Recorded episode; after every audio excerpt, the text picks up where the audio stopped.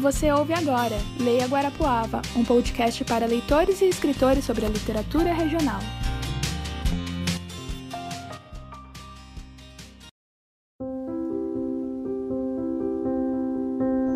Lembro-me ainda do temor de minha mãe nos dias de fortes chuvas.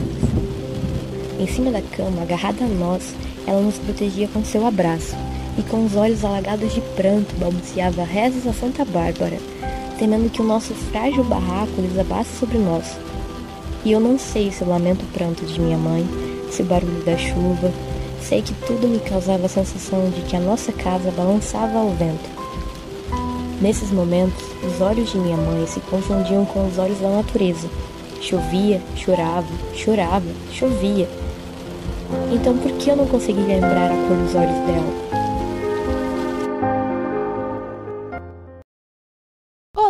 Olá, pessoal, tá começando o quinto episódio do Leia Guarapuava. Oi, galera, eu sou Ana Cimitã. Eu sou Rita Ilachuk e hoje a nossa entrevistada é a Nícia Teixeira. Oi, Nícia, seja muito bem-vinda. Obrigada, é um prazer estar com vocês aqui. A Nícia é pós-doutora em letras e professora de letras aqui na Unicentro. E também é mediadora do Leia Mulheres aqui de Guarapuava.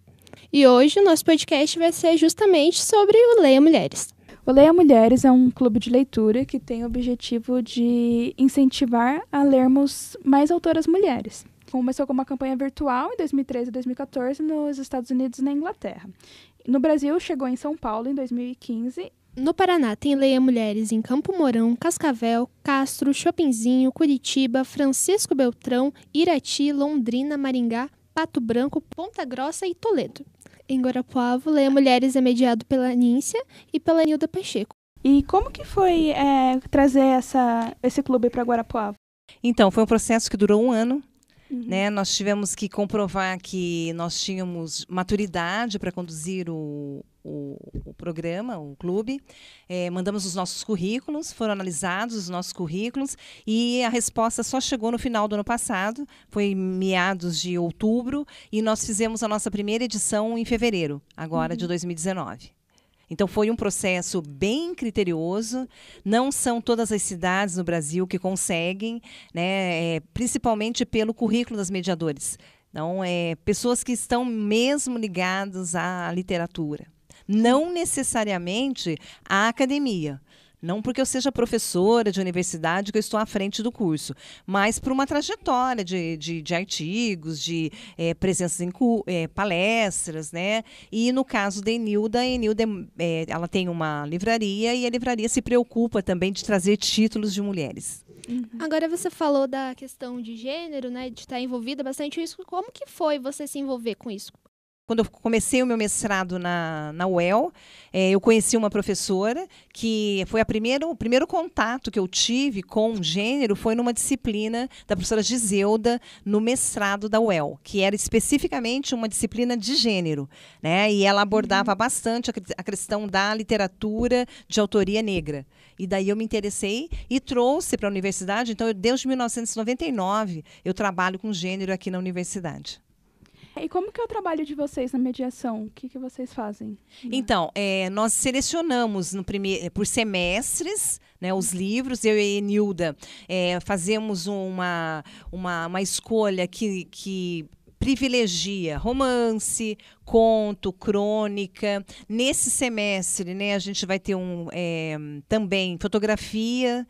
Nós até, meio que fugimos um pouco da proposta inicial, mas é, essa leitura da fotografia, é, de cinema também o ano que vem, hum. é, de autoras nacionais, autoras internacionais, autoras jovens, jovens autoras, autoras do século XIX. Então, é para que a gente tenha né, é, uma mescla mesmo, não só da contemporaneidade, mas como essas mulheres têm sido sufocadas a partir de décadas e séculos.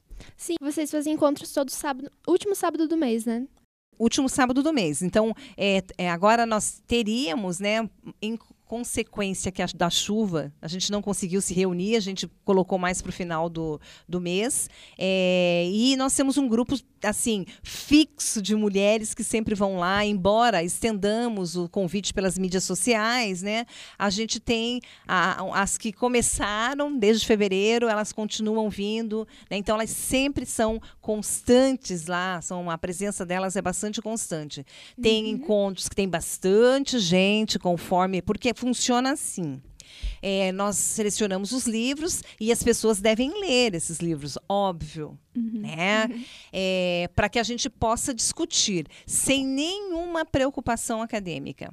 E a partir da, da leitura, vem à tona a problemática que elas vivenciaram. E a nossa sorte também que tem psicólogos e assistentes sociais que fazem parte, que nos ajudam, inclusive, na condução desses problemas que emergem a partir da literatura. Aí vocês conseguem ver o problema de várias perspectivas, né? É, exatamente. Então é muito legal essa experiência de troca mesmo de, de impressões de leitura que a gente chama.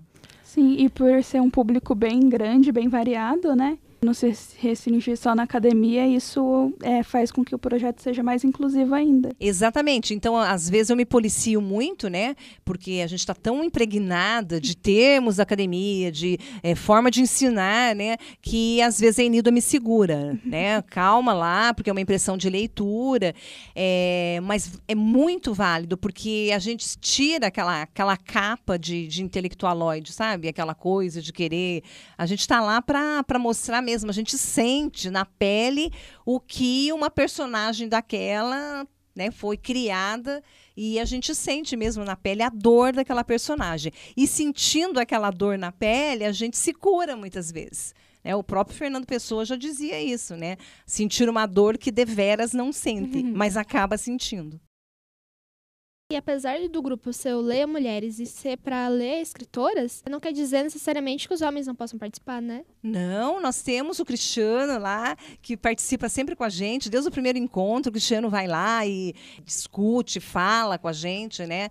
É muito interessante esse, esse lado do homem ver que é, um certo, uma, uma parte da classe é, masculina oprime. E ele vai lá para dar esse contraponto. E a gente fica com fé, com esperança na humanidade. E até porque muitas vezes essa violência, essa opressão é uma coisa naturalizada, né? E os homens, às vezes, eles nem percebem o que está acontecendo. É. O Cristiano, ele é assistente social, ele é casado com a Karina, do coletivo de mulheres, né? ele tem esse olhar né, de mais, como é que eu vou dizer, mais humanizado mesmo, é, dessa mulher que, não só da mulher, né? Mas dos negros que são oprimidos, das crianças que são oprimidas, é, do, da classe LGBT que é oprimida. Né? Então, é, a gente troca muita, muitas dessas impressões. E qual que é a importância de incentivar a leitura de autoras femininas? eu não sei se tem uma certa importância, mas tem uma certa é, visibilidade, né? Porque na importante toda a literatura é. Uhum. Né? Essa de Queiroz, Machado de Assis, é, tudo é importante. Mas eu acho que o que falta, principalmente para a autoria é, feminina paranaense, nós pouco conhecemos as mulheres que escrevem aqui no Paraná, né? Luci Colim e olhe lá, Helena Colodi, porque já é uma poeta bastante consagrada. Eu acho que o espaço do Leia Mulheres vem para dar visibilidade a essa escrita de mulheres mesmo. É, e ele fomenta a literatura local, né? Porque a, a livraria ganha, porque acaba vendendo mais, recebe mais pessoas ali. Quem, quem vai ganha também, porque tem o aprendizado, troca de experiências. E a autora também, que ganha visibilidade. Então, essa questão do comércio em torno da literatura é bem interessante se discutir, porque eu estava conversando com a Enilda, lá na, na, no, no, na livraria da Enilda, ela tem trazido coisas que antes Guarapuava não tinha. A gente tinha ir para Curitiba para conseguir revistas, né? Tipo que nem o, o suplemento, o suplemento Pernambuco. É maravilhoso né? É, tudo de bom, tudo de que de arte, de cultura, é, das grandes cidades tem lá, tem revistas que é, literárias que não se encontram em lugar nenhum. A, a Enilda está trazendo. Daí você me pergunta: tem gente comprando? Não. Não tem Nossa. gente comprando. Uhum. Né? Então, é como se é, tivesse ali dando murro em ponta de faca. Então fica uma situação bem complicada. Ela está investindo nisso, mas não tem a cultura de se ler, de se comprar. Uma cerveja é barata, mas um livro é caro. Uhum. Uma pizza é barata, mas um livro é caro. E o pessoal costuma mais aparecer com o livro em PDF ou livro físico? Livro, Livro não, livro, um livro mesmo, um livro, né, de poder riscar, de poder colocar recadinho, de é livro. Você é a pessoa que risca o livro também? É, pode, né? Eu sou professora que risco, Tem risco pessoa livro. que tem aquele horror assim, meu Deus, tá riscando o livro. Não, eu durmo com o livro, deixo o livro lá, às vezes eu levanto, assim, meu Deus, eu não- como é que eu não vi isso, né? Tá, tá lá do meu lado, da, da minha cama o livro. Também tem uma, uma questão, né, da... A gente entende alunos que vão lá, inclusive meus alunos, meus orientandos, quando não tem, eu sim, vai com o PDF mesmo, a gente entende... Né, que não está dando para comprar, mas a maioria do pessoal tem ido com livro. E são livros que não passam de 35 reais. Uhum. Uhum. Vocês também levam em conta esse, o preço dos livros Não. ou não? Não. Ah, Os livros mais caros, aí a gente. é- é- mas a- o livro que. a- a- é entre média, esse- é essa média de preço. Não tem livros muito caros, eles não têm ilustrações, né? Uhum. É, daí os livros mais caros são aqueles que é, possuem ilustrações. Uhum.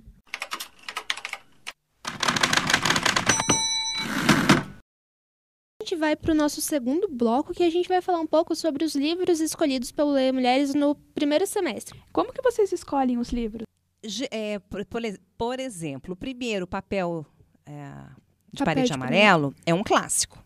Então a gente pensou assim: as pessoas que não estão acostumadas com a leitura né, de autoria de mulheres, vamos começar por ele. Um livro bastante metafórico, né, um livro bem emocional e que mostra bem o universo de tormento de uma mulher que era oprimida pelo homem. Então foi a escolha foi por ser um clássico.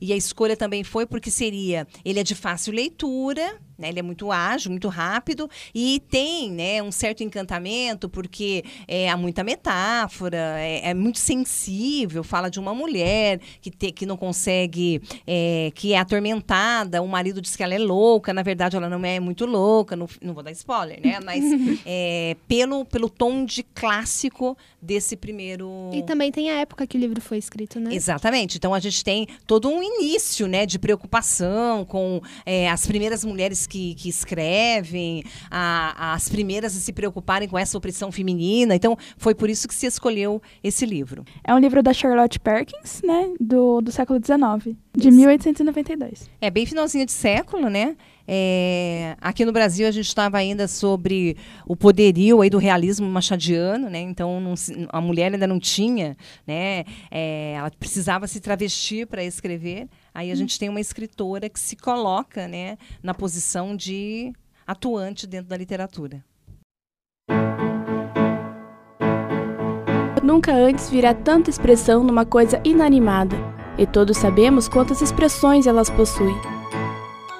Costumava ficar acordada na cama quando era criança e encontrava mais entretenimento em terror em paredes vazias e mobílias simples do que muitas crianças numa loja de brinquedo. Lembro-me do modo como os puxões da nossa grande e velha escrivania costumava piscar o olho. E havia também uma poltrona que sempre me pareceu uma amiga poderosa.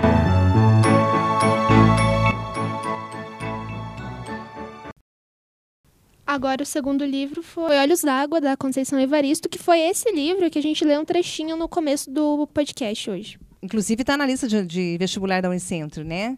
É um livro marcante porque ele trabalha com a questão da violência contra a mulher, mas a violência contra a mulher negra e excluída socialmente, né? A negra pobre que mora na periferia. É, os contos são muito impactantes porque se registra bastante, na maioria deles, né? Se registra a violência. é, que vai acarretar no feminicídio, que vai acarretar na morte.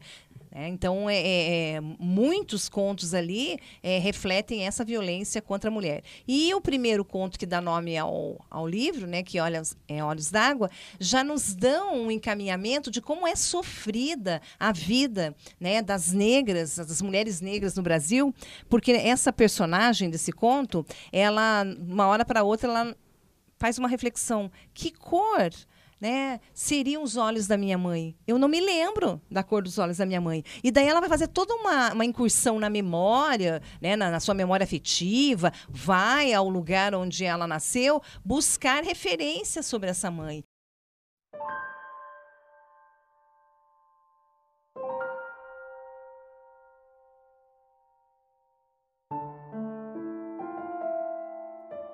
Às vezes, no final da tarde, antes que a noite tomasse conta do tempo, elas se sentavam na soleira da porta e juntas ficávamos contemplando as artes das nuvens no céu. Umas viravam carneirinhos, outras cachorrinhos, algumas gigantes adormecidos, e havia aquelas que eram só nuvens, algodão doce. A mãe então espichava o braço que ia até o céu, colhia aquela nuvem, repartia em pedacinhos e enfiava rápido na boca de cada um de nós. Tudo tinha de ser muito rápido, antes que a nuvem derretesse e com ela os nossos sonhos se esvaecem também. Mas de que cor eram os olhos de minha mãe?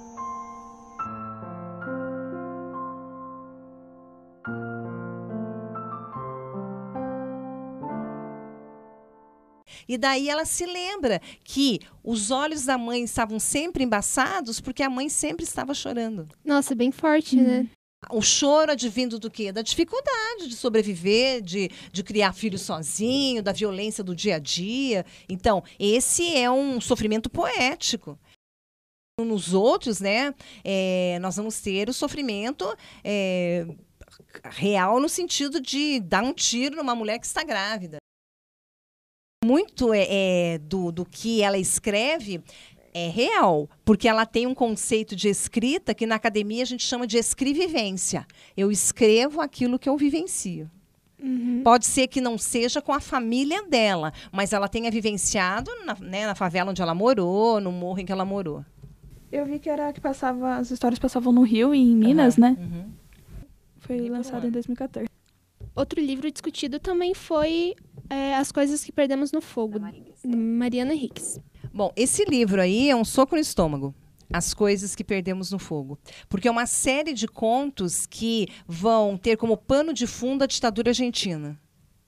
Mas tem um, é, ele é mais cruel porque ele trabalha muito a questão do conto fantástico. No fantástico no sentido assim de coisas que a gente nem imaginaria que aconteceriam, né? E ele tem um pouquinho também de vestígios de hum, terror é bem forte, os contos são bem fortes, né? Inclusive um dos contos que o primeiro conto dessa coletânea é, são duas amigas e que resolvem aprontar, elas, elas vão até um, um uma fazenda um, que é, não, não se habitava mais e elas são proibidas de irem lá.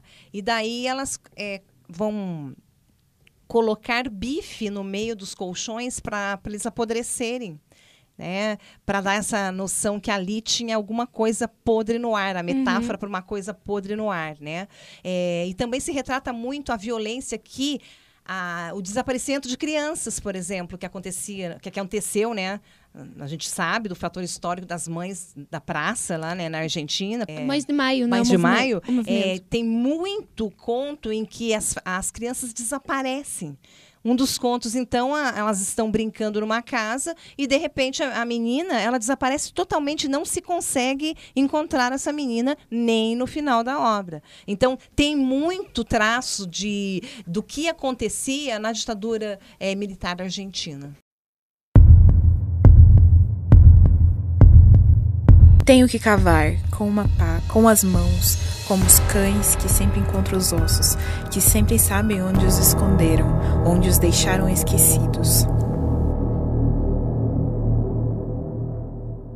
Os livros que vocês escolhem né, trazem mulheres em vários contextos, né? Em vários contextos, né? Começamos por aquela mulher que era atormentada pelo marido, o marido no papel de parede amarelo, né? É, era uma, um médico, porque a mulher tinha ideias muito avançadas para a época, né? Ele inculcou que ela era paranoica. Então ela tomava remédio E, né, então, no segundo caso, a violência sofrida pelas mulheres negras e pelos negros em geral, pelas crianças negras, pelos é, ou, ou casais homoafetivos negros também, a violência que ocorre. Aí, na questão da Mariana Henriques, é a ditadura na Argentina. Vocês não leem só literatura, né?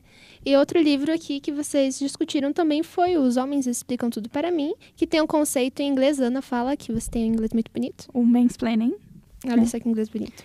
Então, é muito legal esse livro, porque são é, ensaios acadêmicos, né, artigos Uhum. acadêmicos, e ela começa por uma situação muito interessante. É um, ela vai numa vernissagem, lançamento do livro, inclusive o livro era dela, né? E ela encontra com um homem e o homem tentando explicar o que estava escrito no livro e não sabia que ela era autora O próprio livro dela. o próprio livro dela, um homem tentando explicar, né? E ela tentava, olha, né? E ele, olha, né? Que é a interrupção, né? Sim. É, Man Interrupting. é, então, e daí a partir daí é que ela resolveu, né, juntar todos os artigos que tratavam dessa, desse- dessa interdição da fala da mulher. E é, não é romance, são livros que têm dados estatísticos, é- são artigos acadêmicos mesmo da Rebeca e que nos mostram, né, é, esses homens que não se conformam, achando que nós somos debilóides. Muitas vezes a mulher é colocada como histérica, como louca. É, exatamente isso. E são situações que, infelizmente, a gente passa todos os dias, né? E é tão comum que a gente, a- a- como você falou no início, é tão naturalizado, né? Se você for reparar em reuniões entre colegas, reuniões de trabalho, né? A mulher fala, espera um pouquinho, de repente o homem vai lá, faz uma paráfrase do que a mulher falou e todo mundo aplaude. É mais ou menos isso que a Rebeca vai tratar aí nesse livro dela. Homens falando que eu já tinha falado. Exatamente. E falando pior, né? No caso dela, o livro era meu. né, Explicando um livro que fui eu que escrevi. Ou quando eles falam de uma, de uma forma que eles parecem que eles querem facilitar as coisas, como se as mulheres não fossem entender. Entender. Uhum.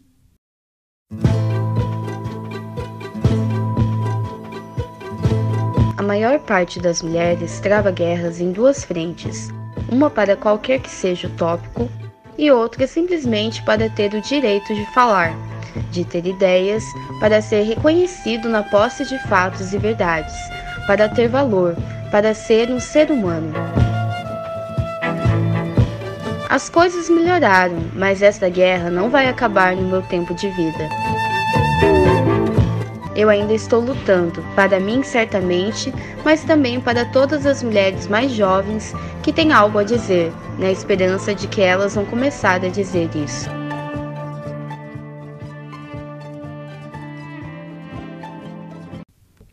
Início, você já sofreu algum preconceito por ser mulher?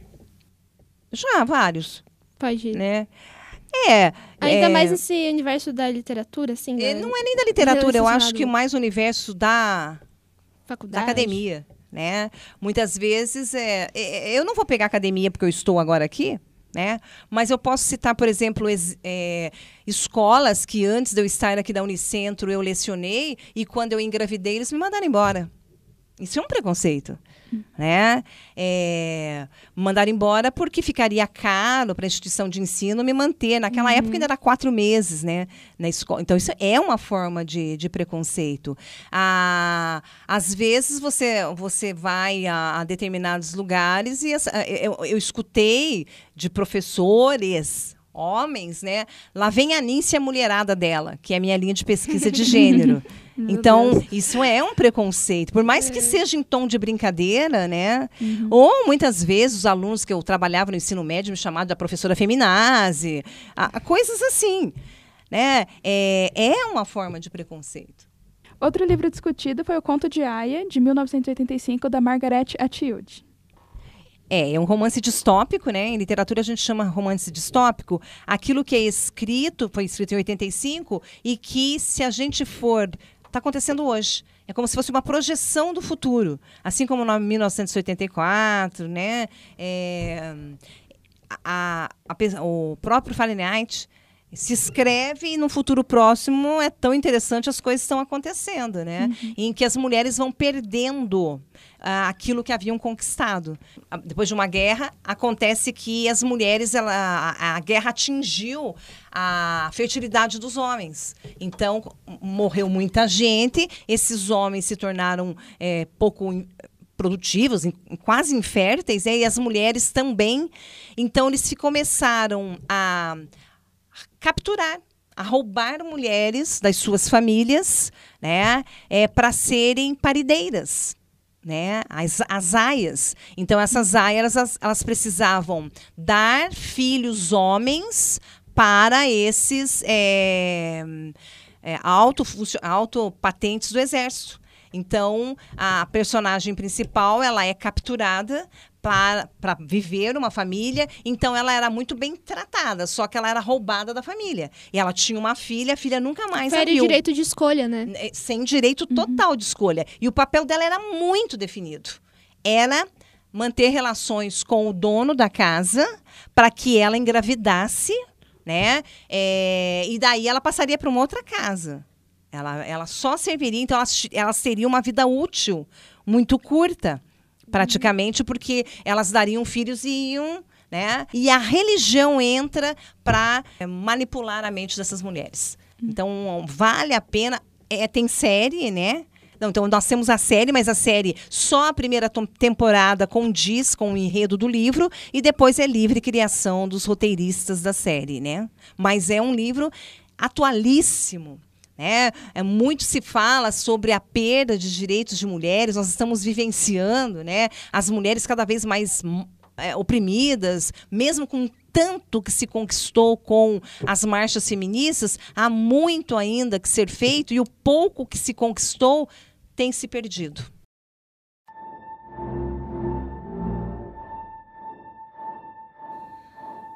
Mas isso está errado. Ninguém morre por falta de sexo.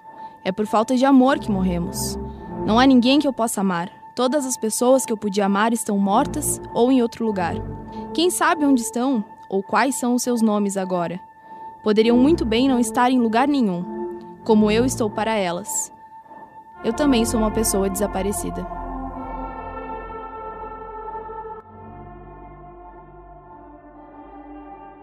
E esses livros que a gente falou aqui, é, todos eles têm a que, trazem a questão de gênero, mesmo que implicitamente. Mas é muito importante, mesmo quando eles não trazem a, essa questão de gênero, é incentivar a leitura de mulheres. É, no caso a, da, Maria, da Mariana Henriques, não se trata diretamente, as coisas que perdemos com fogo, não se trata diretamente da figura feminina. Se trata realmente da ditadura. Uhum. Então, é, não há uma escolha porque ela tem uma escrita, entre aspas, feminista, né, uhum. né? Que nós vamos escolher. São mulheres que, que escrevem. Né? Uhum. É, podemos pegar, por exemplo, no próximo ano Rita Lee, com as obras da Rita Lee. É, não necessariamente que tenha, é, no, no, decorrer da sua escrita, algumas, é, algumas características que, que defendam, né, que sejam bandeira é, feminina ou masculina ou queer.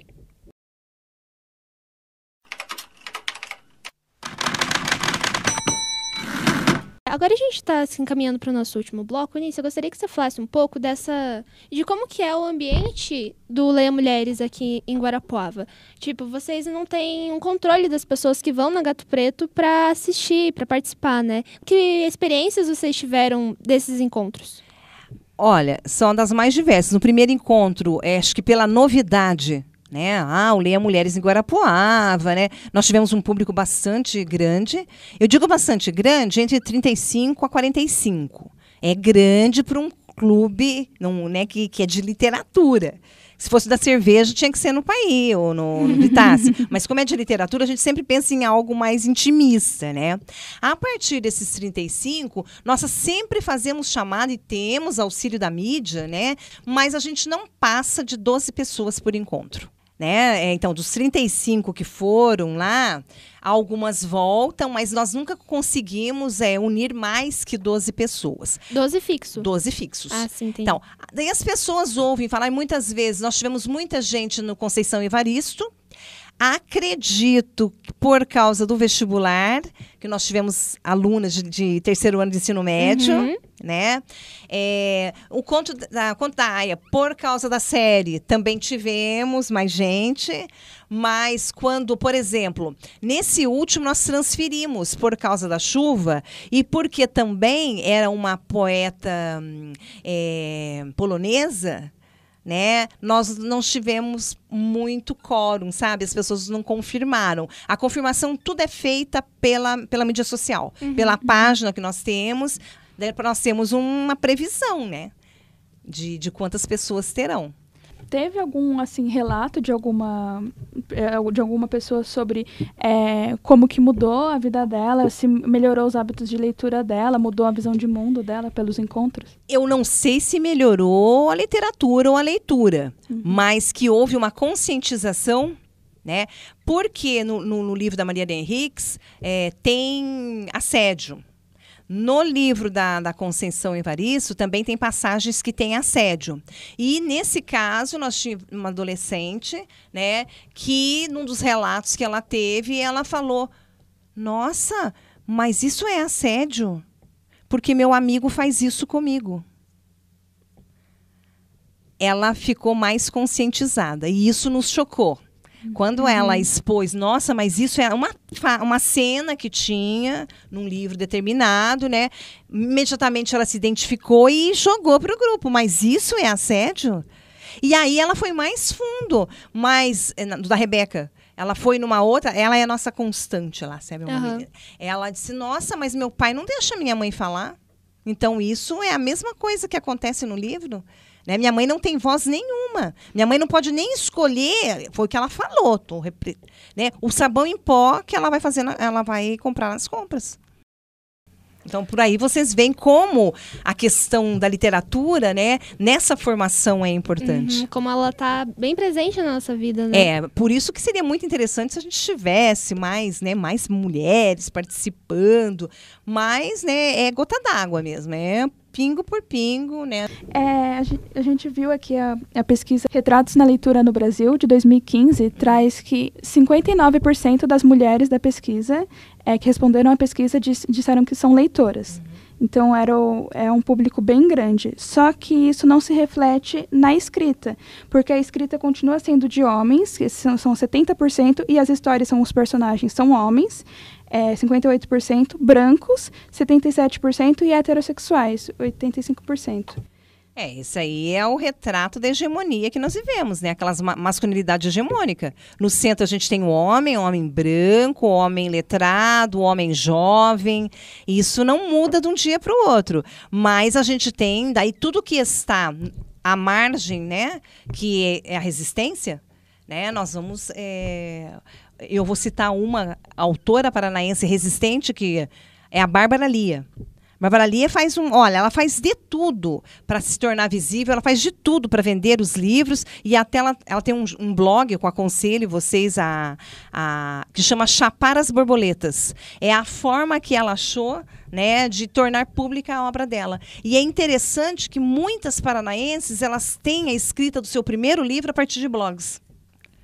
Então o blog aí é um o, está vendo aí o Chapar das Borboletas, ele é muito interessante, ele é bem simples, né? Mas ela é muito interativa. Então você tem toda a obra dela e daí além dela se preocupar com ela, ela dá espaço para novas artistas e novos artistas também. E Lula livre. E Lu, não, sempre O que falta é visibilidade, né?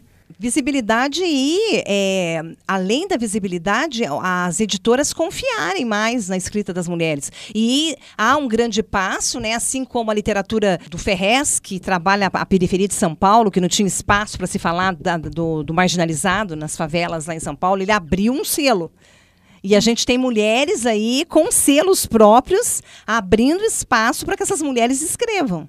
Então, elas estão abrindo editoria, editoras para que tenha espaço para que mais mulheres escrevam. A, a literatura tem também essa, é, também essa função de trazer, de dar voz para os excluídos. Agora, na reta final desse episódio, Nícia, deixa o seu recado para o pessoal que se interessou pelo Leia Mulheres. O próximo livro vai ser Um Amor Feliz, né?